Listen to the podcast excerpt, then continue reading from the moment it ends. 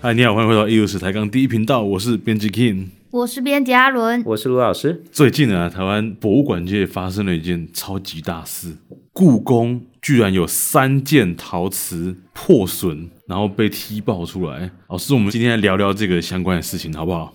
好啊，我们来聊聊这个博物馆文物受损，这这是什么状嗯况？哦，对。但是我们一开头是不是先带大家稍微认识一下这个事件的懒人包哦？虽然大家新闻应该都看过了，在今年十月二十八日，国民党立委陈以信呢在立院质询的时候爆料说，故宫博物院有三件陶瓷器破损，然后并没有经过正常程序通报，那希望这个主管机关做一些调查。对，然后呢，后陆续就会有一些例文嘛出来，就是咨询故宫是不是在这部分有一些业务上的疏失问题。大部分的舆论或者是风向大概是怎么样？很震撼吧？至少以我自己的立场来说，非常震撼。嗯，这么多年的时间里面，我是第一次听到说故宫会有文物破损这种事情呢。其实故宫文物破损不是第一次发生欸诶、对，在这一次的案子里面哦，故宫自己释出的官方新闻稿里面有提过哦，他说前两件被指出损坏的红字款焦黄绿彩双龙小碗，以及康熙款的暗龙百里小花瓷碗，是打开箱子的时候就看到它们破掉。另外一件是清乾隆的青花花卉盘，是在五月十九日整理文物时，由作业人员的疏失导致破损。所以吼，这个破坏状况不一样，对不对？对对对对对，好，我们应该这样讲，文物工作除了专业知识哦、能力之外哦，对还是有一个专业风险哦，啊就是说风险嗯哎，当然有风险啊，东西是会摔坏的，会遭遇到意外，遭受到伤害的。所以说，从事文对物工作不只是要专业，而且还要有一个谨慎的态嗯度。其实像我们长期带学生，或者是我是们做这个文物普查，三声五令跟大家讲哦，文物一定要小心。对，其实我们在戏里面带这年轻人做这个文物工作，文物怎么持拿？拿的时候不可以离桌子有多远，嗯长距离的移动哦，都会放在这个运输篮里面，或者保护是盒运输车或保护盒里面，尽量避免裸露在外面，这个都是一定要的基本常识。你说移动的时候，你手上不能戴戒指，不能戴项链，对对然后移动的时候，距离桌面要有一定的距离，就是避免碰撞、对，摔落。那有时候我们讲个笑话，对，经常就跟那个工作人员讲，哎，打破哈，糟打喽破。你就直接逃亡就好了，哦，糟了直接就逃亡就好，反正你后续所有的我们都赔不起。就是说，文物不是价钱问题，它的重要性不只是有形的金钱，更是无形的文化的价值。当它破损的时候，有一些是没有办法回复的，嗯，就算你做了修护，它还是呈现一个破损的状态。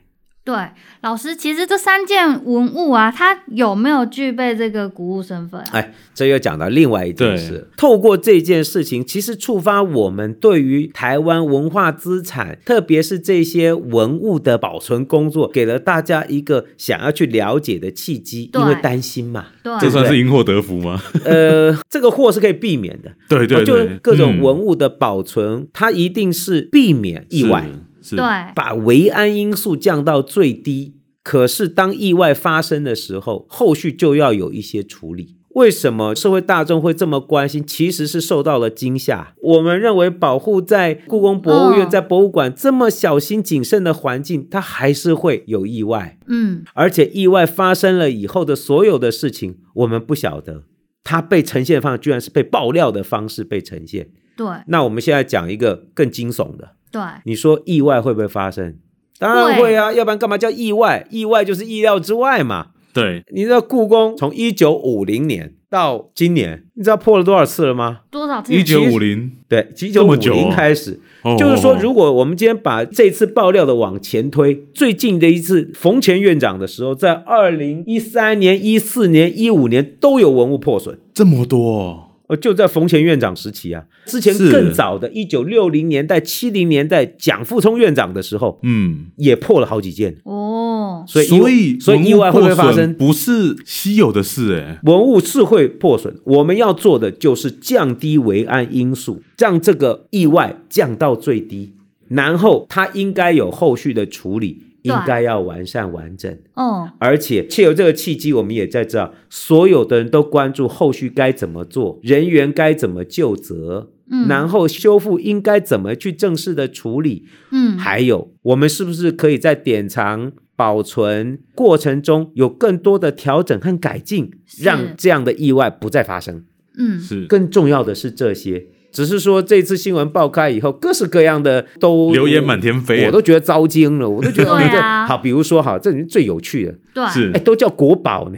对，结国果呢？宝啊，我们讲一个基本概念，分享给大家。对好，文物跟古物是不一样的，你知道吗？哪里不一样？笔画不一样。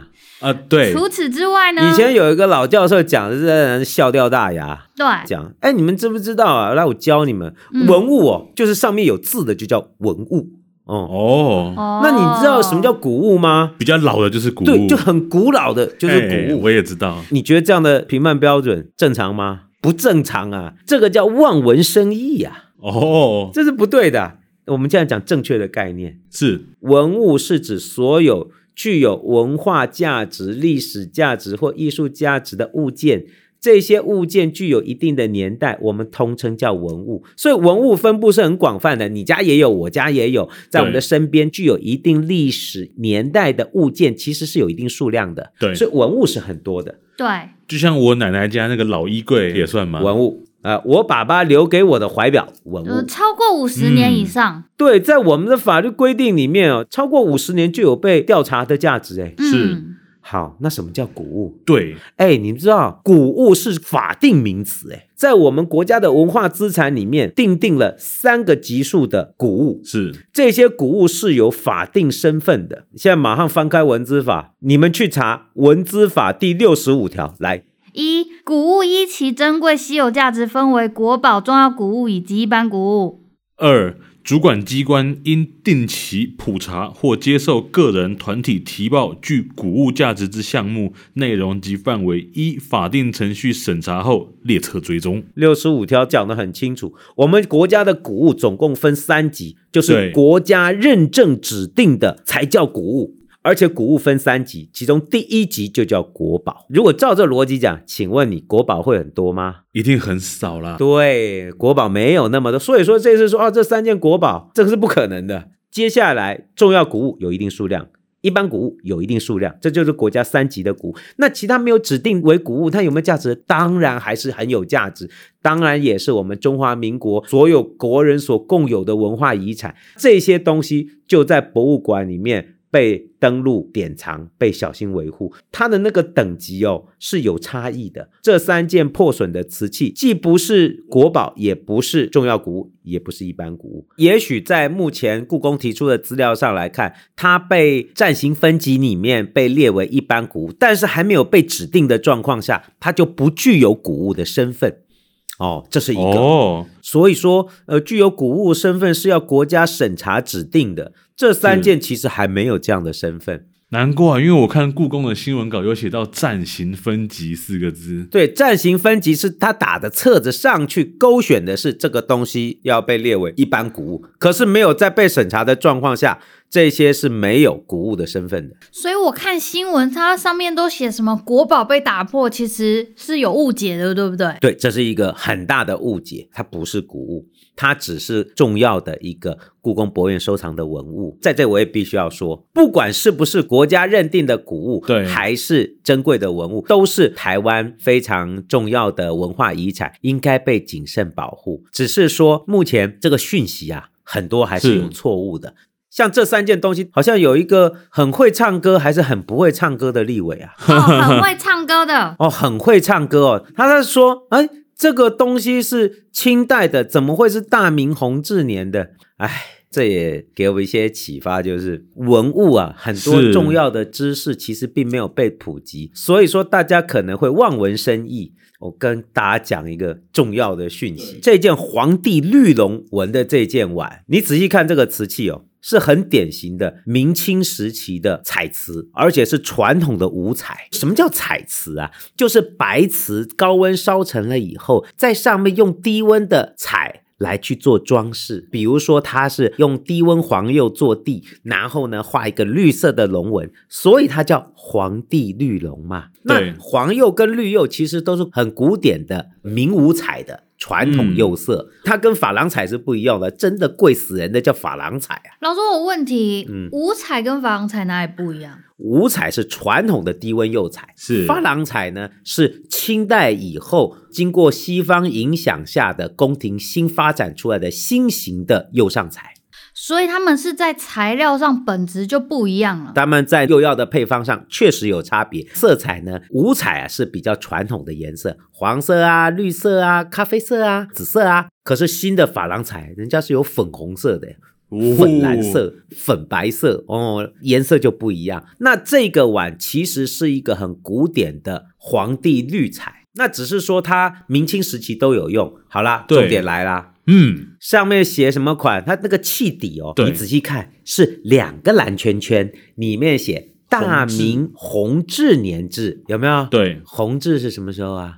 明朝的哎，年号弘治是明朝的皇帝嘛，而且大概是明中期左右的皇帝。对，明中期的皇帝有成化皇帝、弘治皇帝、正德皇帝，所以他是明朝的皇帝嘛，对不对？有一个重点来啦，跟大家说，清代的官窑，甚至是清代的民窑，嗯经常都有习惯或者是有那个癖好去模仿明代的官窑，就是晚期的窑业会去模仿早期的官窑的瓷器。也是一种仿古的风尚啊。，对，这就是仿古的风尚。所以如果你要看的那个名字去讲哦，那你就是路上认亲爹嘛，就是路上看到有一个人背后贴一个“爸爸”两个字，你就马上去认他做爸，你就要认贼作父 了。所以不是那样说的，你不是看到弘治就是明朝。以前台湾哦，考古学到挖到很多大明成化年制的瓷碗。大明成化年制那个瓷鸡器缸，在杯明代那个鸡缸杯跟金子一样贵、啊，那是就都以为是明朝的。台湾很多庙宇里面都有宣德铜炉，嗯所以你看到“宣德”两个字，不是每一个都明代，所以很多庙都说我们庙有五百年的历史，因为我们有宣德铜炉。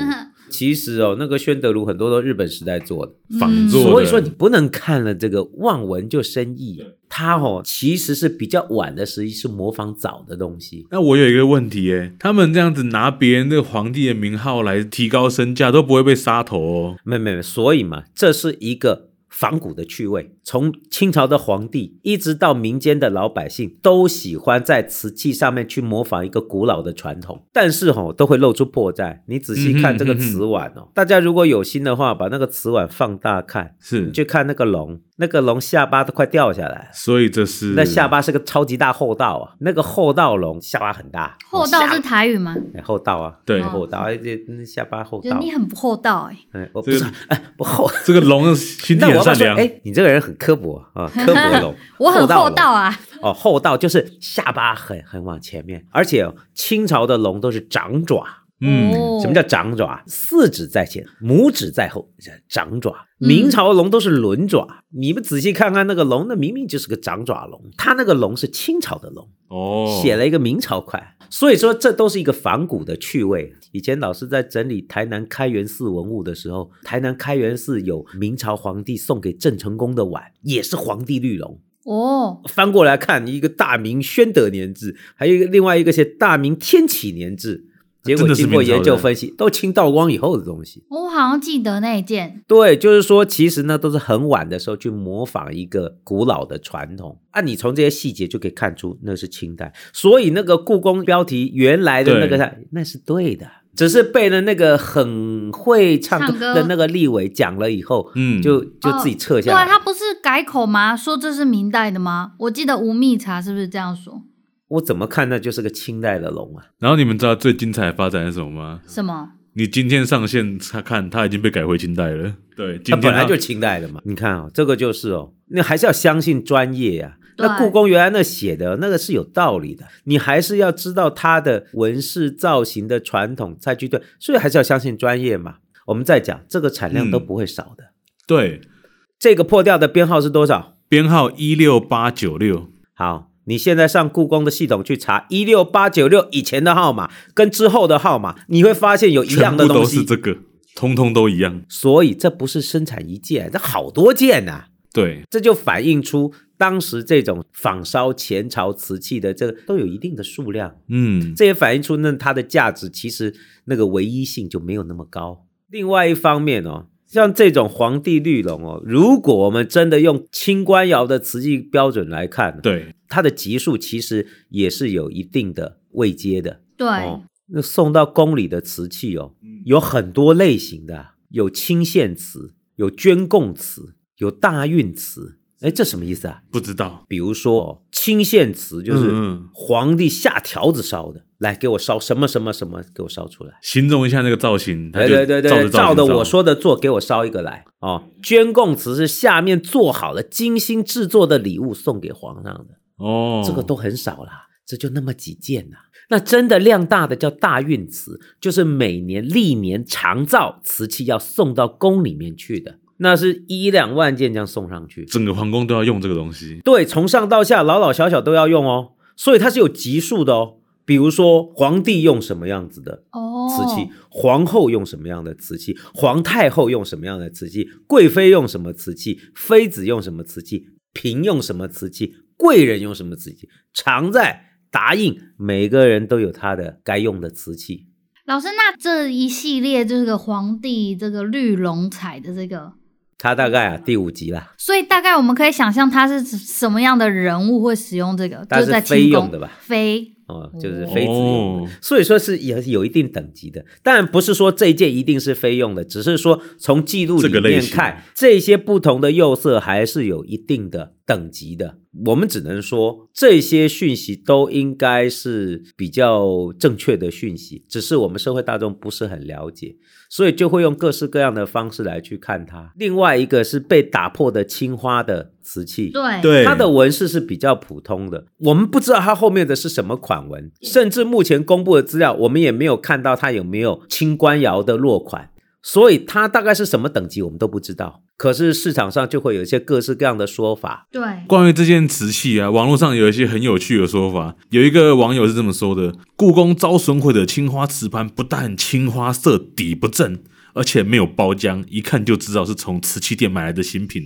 底不正啊。笑死，什么叫青花底不正？青花色的底不正，就是底哦色青不底色正，不正青花底色不正。他说他觉得太白了，白地太白了。就凭这电视上、报纸上这么不清楚的，他啊就看对出对来了。对对对对对对，对，然后他觉得很像是他新买的，意思就是说这件乾隆时期烧的青花瓷跟刚刚用的这个盘子一样是是新，是这样而且他拿了一个佳士得的对照，说佳士得这明显比较黄一点，对，哦，我只能说啊，小的时候我写书法呀，是我的写那字是歪的，老师一看就看你这字歪的，心不正。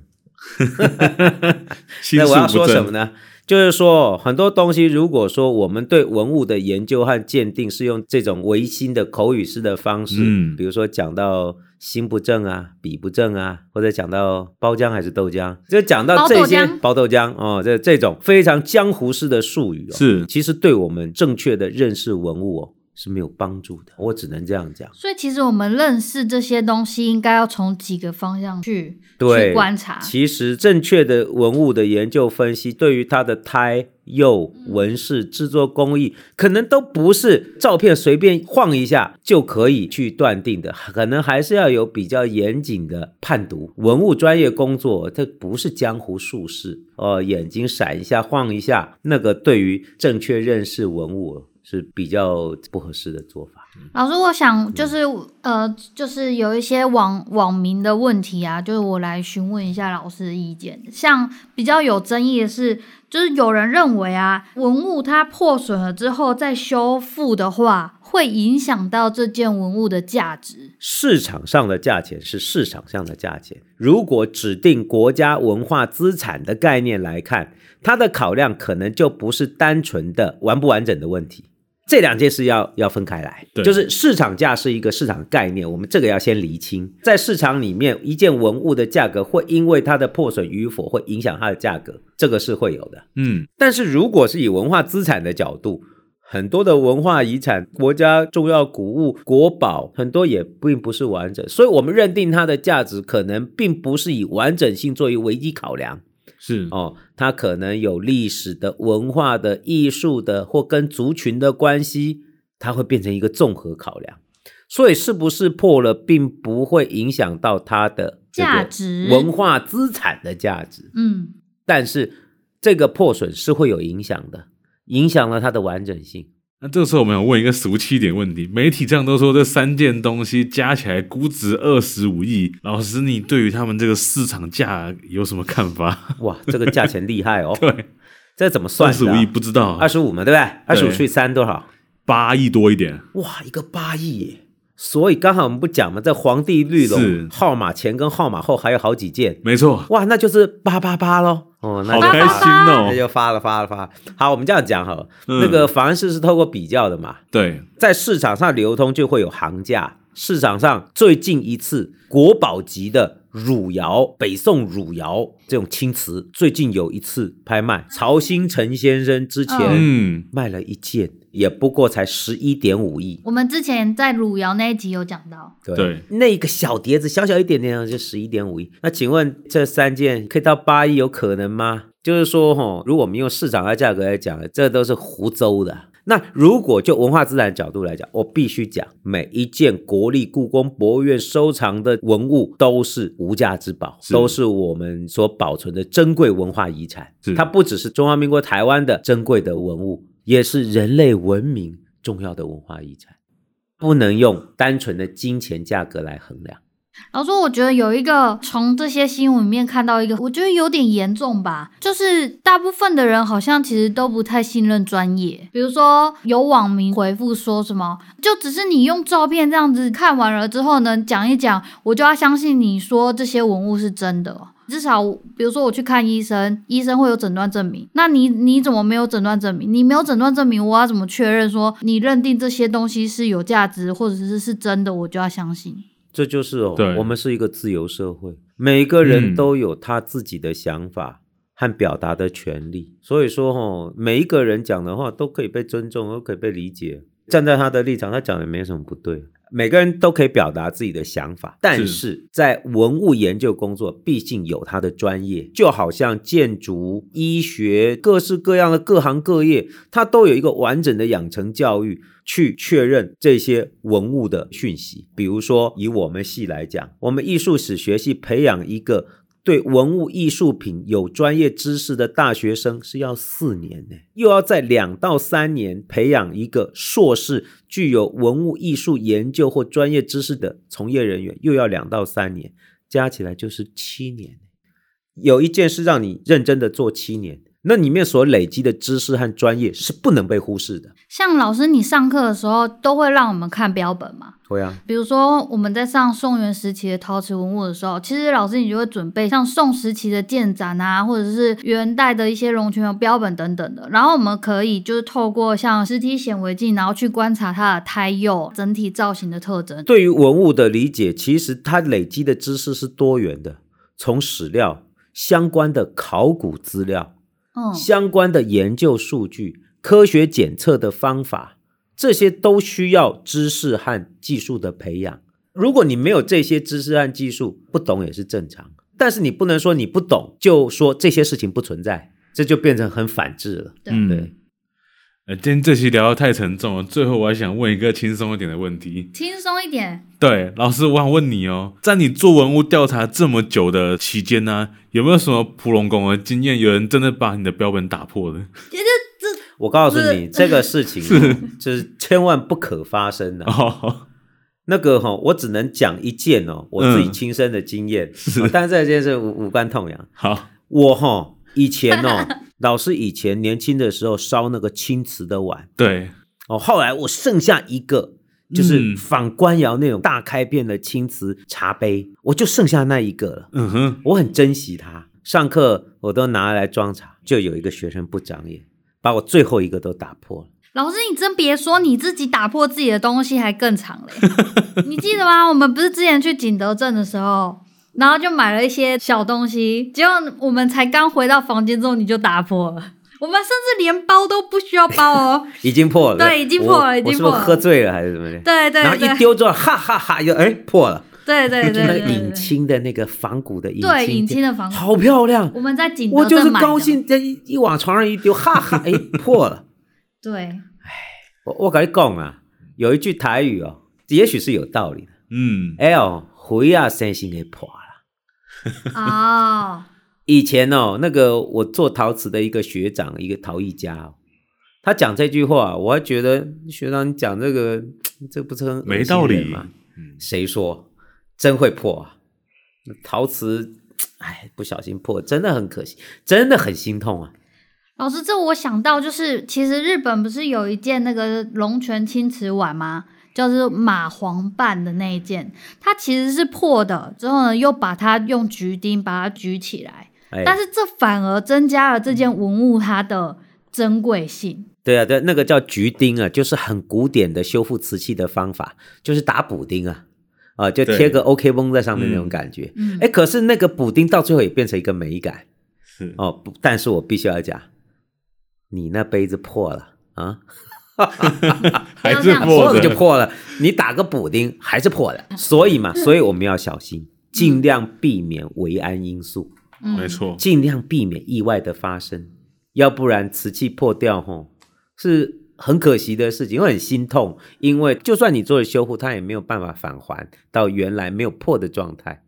哦，这个这个是倒是这个大家都要注意的。嗯，意外总难免，我们能够做的就是尽量小心，不要让意外发生。没错。